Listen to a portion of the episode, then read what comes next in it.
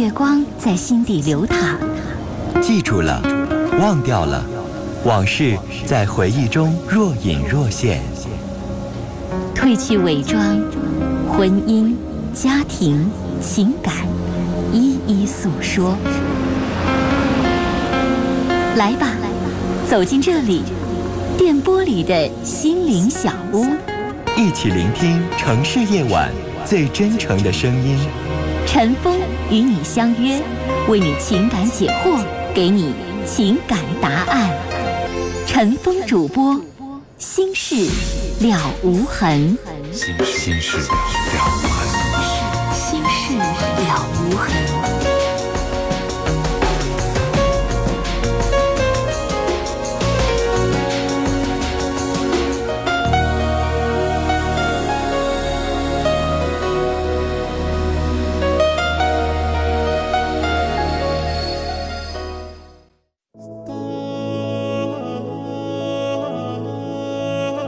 夜晚时分，这里有一个个精彩的正在经历的生活瞬间。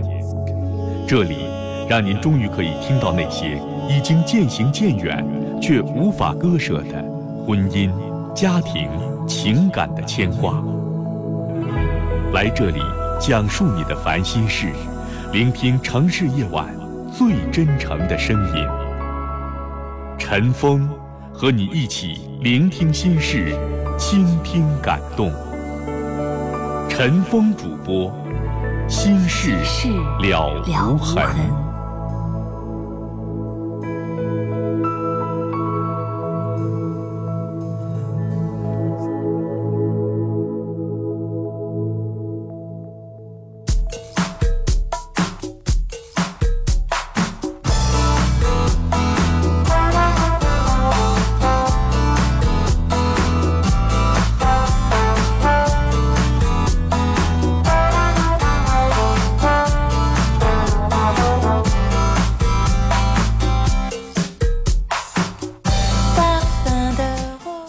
听众朋友，欢迎收听《新事了无痕》节目，我是主持人陈峰。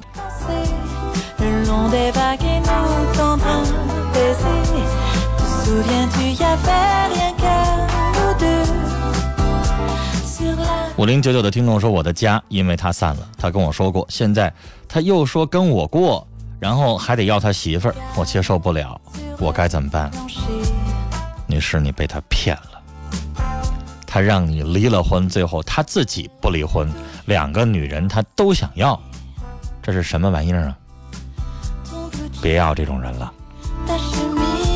来提醒我们的听众朋友啊，如果您想在网络上联系陈峰的话，陈峰的微博，您可以在百度搜索引擎当中直接搜索陈峰微博，早晨的晨，风雨的风，或者说是在新浪微博当中直接搜索 DJ 陈峰 A B C D 的 D，J K 的 J，早晨的晨，风雨的风。我们的论坛啊，搜索“陈峰听友俱乐部论坛”。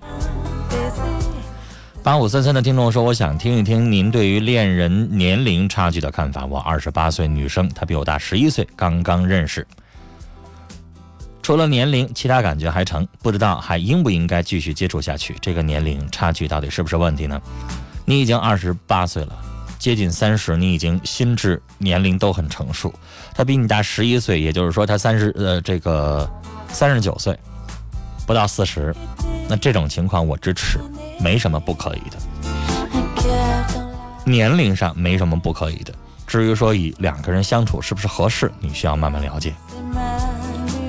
五幺四幺的听众说：“我快结婚了，我一哥们儿有一个不该让我对象知道的不光彩的把柄。”在哥们儿没和我对象说的时候，我自己坦白了。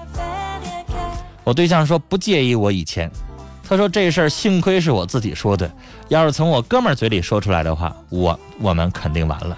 现在我们快结婚了，可他哥们儿总找他，说关于我的事儿有话和他当面谈。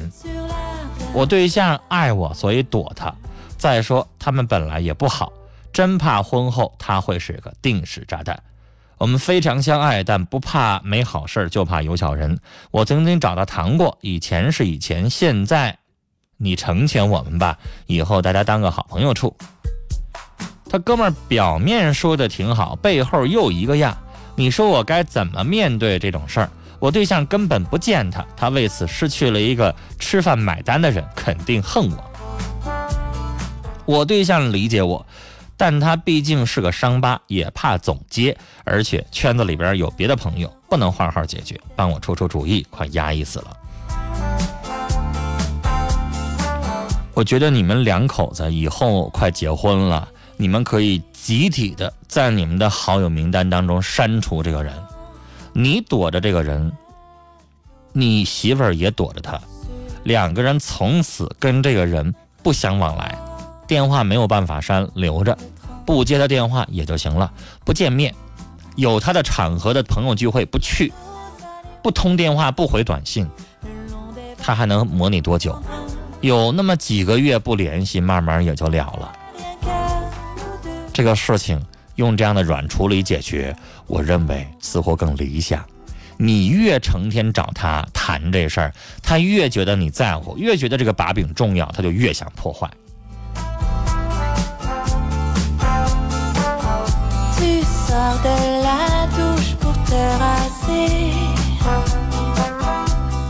二五幺幺的听众在问这么个问题：说通过您的节目想给对方发短信问候一下，对方没有收音机，对方能看到吗？我们是广播节目，我们不是电视节目，目前为止您看不到。我为什么用那样的语气说？多新鲜呢！广播要能看着，那不就成电视了吗？我们目前没有视频直播，目前只有声音的直播，所以您只能听到声音啊。想看到用网络视频直播的方式倒是能实现，但是目前我们的节目还没有开通啊。七八六四的听众说：“您不希望孩子听节目，我九岁的儿子也在喜欢听您的节目。其实我是好意，因为觉得八九岁的孩子听我的节目是不是太早点儿？”我八九岁的时候，我也不听这节目，是吧？还没长大呢，还没青春期呢，就已经提前的就婚姻锅碗瓢盆了，这以后咋活呀？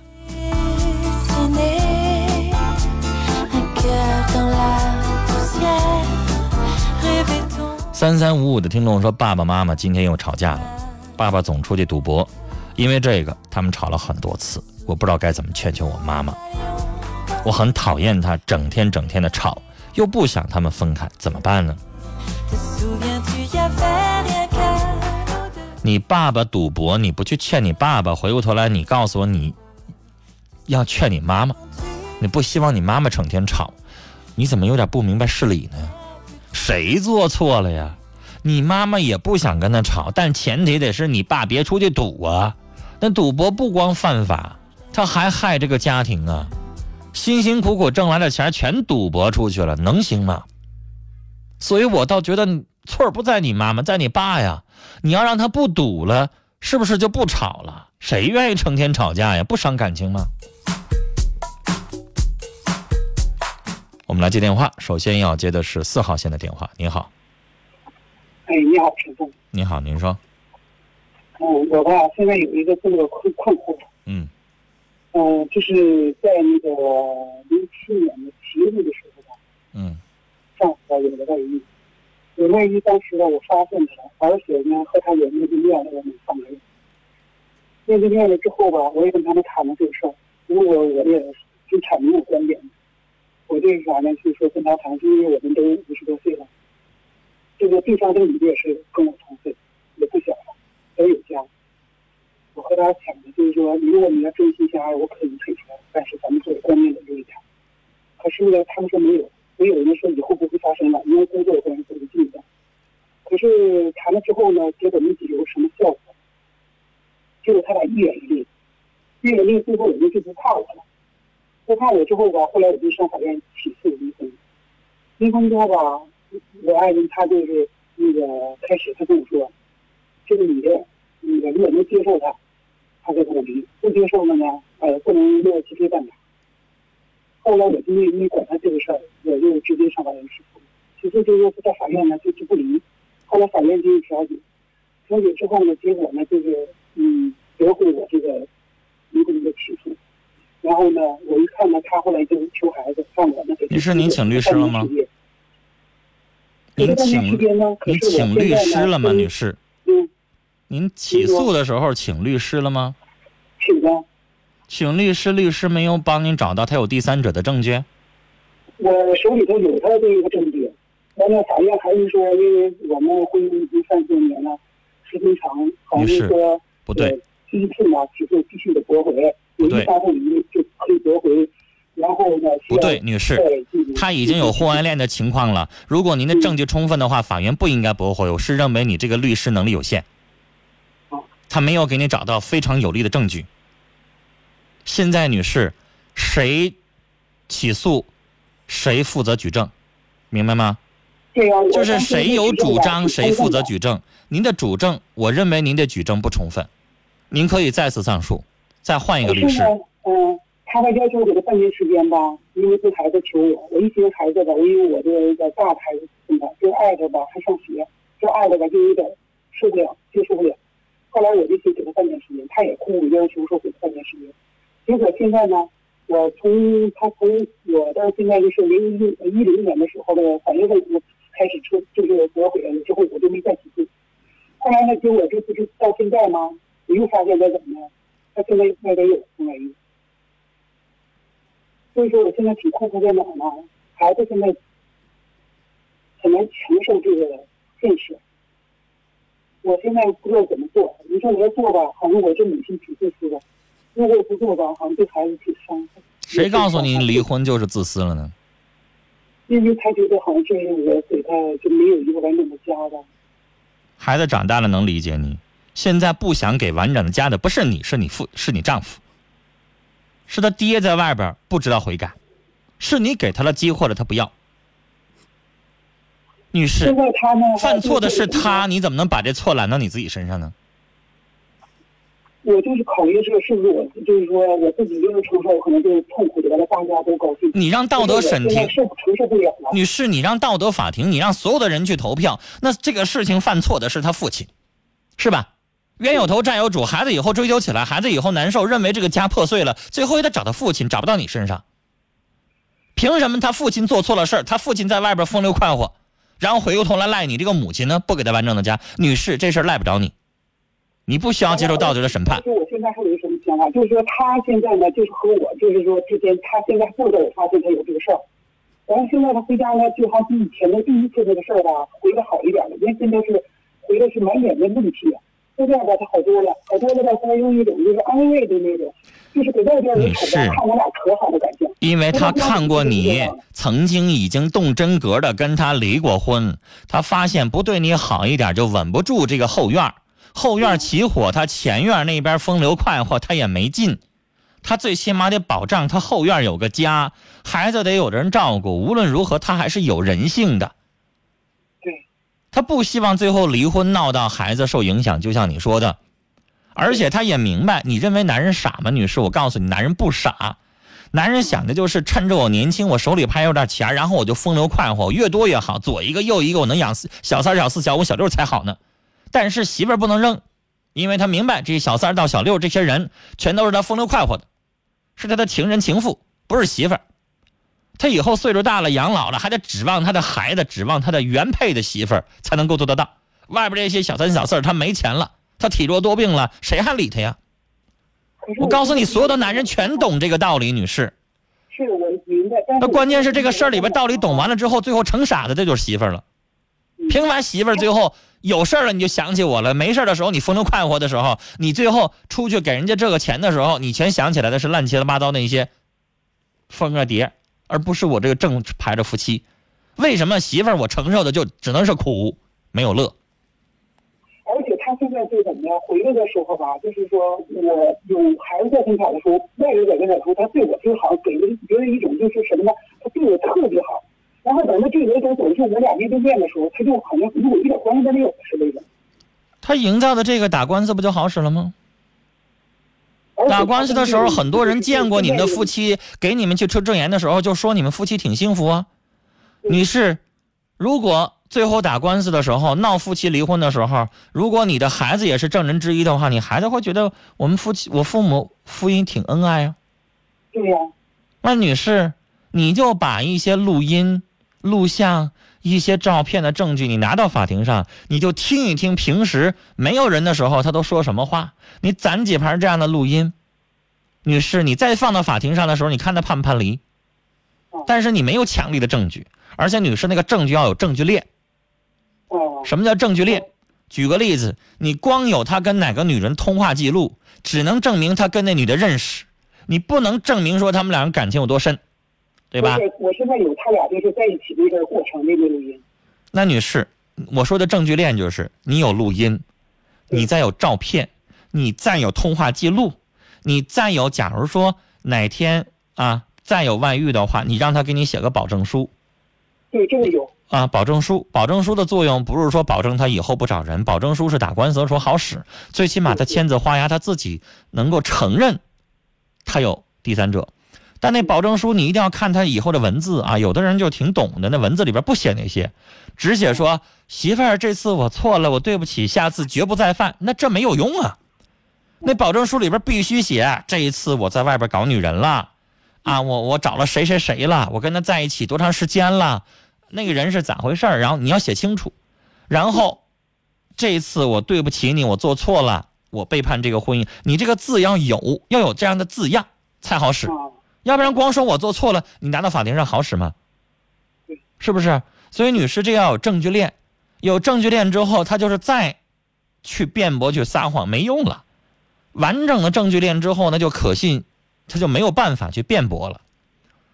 这些东西你去请去请教律师去啊，打官司，女士是需要去讲求技巧的。嗯，但是陈芳，我想跟你就是说，那前一个出主意什么呢？就是我现在如果这个年龄段做了的话，是对孩子不负责任吗？我刚才已经说了，对孩子不负责任的是他爹，是他爹左一个右一个，你给他机会了还找，是不负责任的是他，你为什么非得把别人的错揽你自己身上呢？可是现在有的人就说什么呢？说你看你岁数大了，现在都这么大了，就睁只眼闭只眼的，对着闹着，把孩子凭啥呢之后再说吧。凭啥呢，女士？你不觉得都是这样的人给惯出来的？社会上现在这个男人都小三小四的吗？对呀、甚至我节目当中都有那丈夫跟自己媳妇儿说：“我那些哥们儿同事，人家都左一个右一个，小三小四小五小六的，你怎么就不能接受呢？对，他也跟我你不觉得这样的话多混蛋吗人家找四五个的，凭啥我没有？我就一个，你还受不了？你看呢？你看呢？现在很多的男人他都演戏呀，那社会风气咋形成的呀，女士？对，不都让女人给惯的吗？对如果哪个女人都非常厉害的话，你看她敢找吗？对你想想，那女人软弱给惯的呀。如果所有的女人都跟个母老虎似的，哪个丈夫都不敢惹的话，你你你觉得会有小三小四出现吗？是不是，女士？所以我认为，就是有你那个朋友那样的人，认为想忍的，他以后就越忍越厉害。我觉得是这样。你知道，我今天在我在我的另外一档节目当中，我接到一个什么电话，女士？嗯嗯那个女人比你年纪大，她结婚三十多年了，接近三十五年。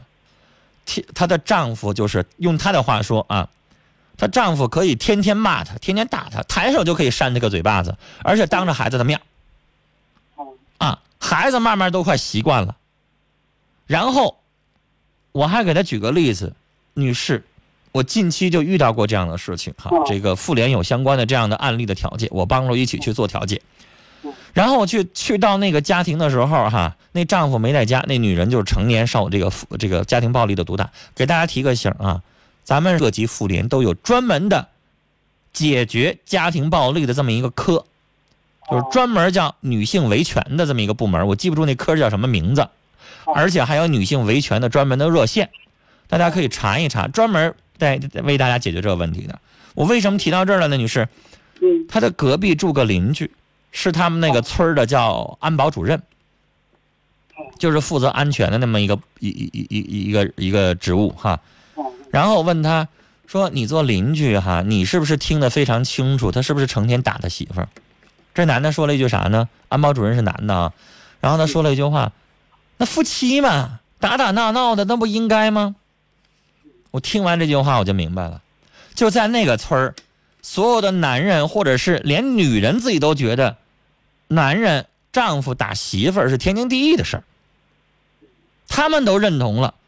连那个女士都认同了，自己都觉得好像人家不也这么过的吗？人家丈夫也不也没事骂媳妇儿打媳妇儿吗？这很可怕呀，女士，因为她忍了三十年，之前上百年她的妈妈、她的公婆也都那么过来的，哦最后就变成了天经地义的事儿。哦，你现在你突然你要起来反对，我想告诉你，他们那个村儿的人都该很讶异了。对。所以女士，你不能再惯着他这个毛病。我现在就是啥呢？现在我就是说，我他现在不知道我知道他这个事儿，我现在找着什么恰好的时机跟他说呢？还是跟他说，还是直接起诉？女士，你搜集好证据，然后律师告诉你你已经形成了证据链，完全可以的，你就直接起诉。你跟他说啥呀？有必要跟他说吗？有跟他说完了之后打草惊蛇了，他把所有的证据销毁了，或者说是在你起诉之前，你想找证人之前，人家所有的证据全给你毁灭了，找不到证据了，你再找不到他们俩人在一起了，女士对你打官司有啥好处啊？啊？你打草惊蛇了，对你有啥好处呢？好了，时间的关系，跟您聊到这儿。二四零六的听众说，和男朋友相处三个月了，最近不知道什么原因，他都一周没给我打电话了，我该怎么办？那你就不能打个电话问问他发生啥事儿了？他电话打不通的话，你不可以问问他身边的亲人朋友？你问我，我又不认识他，我能怎么做呀？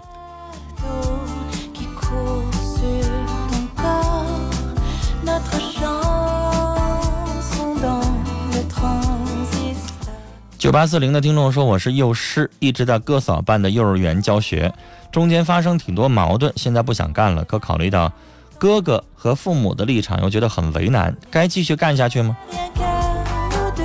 学幼师的又不你一个，你不干了之后，他雇别的幼师，那幼儿园不可以继续发展下去吗？离了你，地球不转了吗？既然做的不愉快，当然可以不干了，但是不用说的那么清楚，你不能告诉他我干的不愉快吧？你就告诉他你找到更好的工作了，他就不好意思拦着你了。”幺二六二的听众说，有一个男生跟我的关系很暧昧，我以为他喜欢我，但有一次他跟别人说他没对象，我很难受。现在我喜欢上了他，怎么办？跟你关系暧昧，你们俩也没有正式的开始谈恋爱，他能跟别人直接说我有对象了？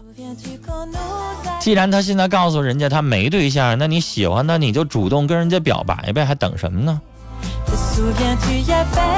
二七八五的听众说，男朋友谈恋爱有些不成熟，不知道用什么样的方式关心我，而且还会说我做的不够好，我爱他，不想和他分开，但现在很累，那你就教教他呗，你也没长大呢。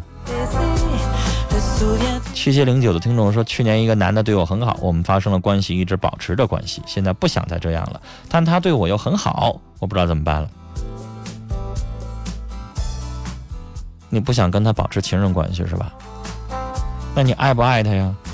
你是完全肉体关系，还是你们有爱情啊？那有爱情就继续处呗。那要纯肉体关系，你还等什么呢？六六三九的听众说，我和我叔叔打架了，原因是他打我妈妈，我都忍受他好几年了，他现在又想和我说话了，可我知道他的为人不好，咋办呢？你有权利不搭理他。连着几条几短信，我觉得都挺有意思哈，而且我都能够三言两语的就回答完。六七七四的听众发了这么个感慨说：“哎，人生啊难，女朋友跟别人跑了，工作丢了，出门让车给刮了，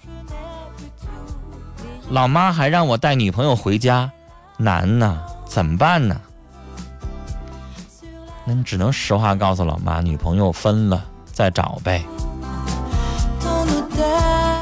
好，接下来是广告信息。广告回来之后，继续来收听和参与我们的节目。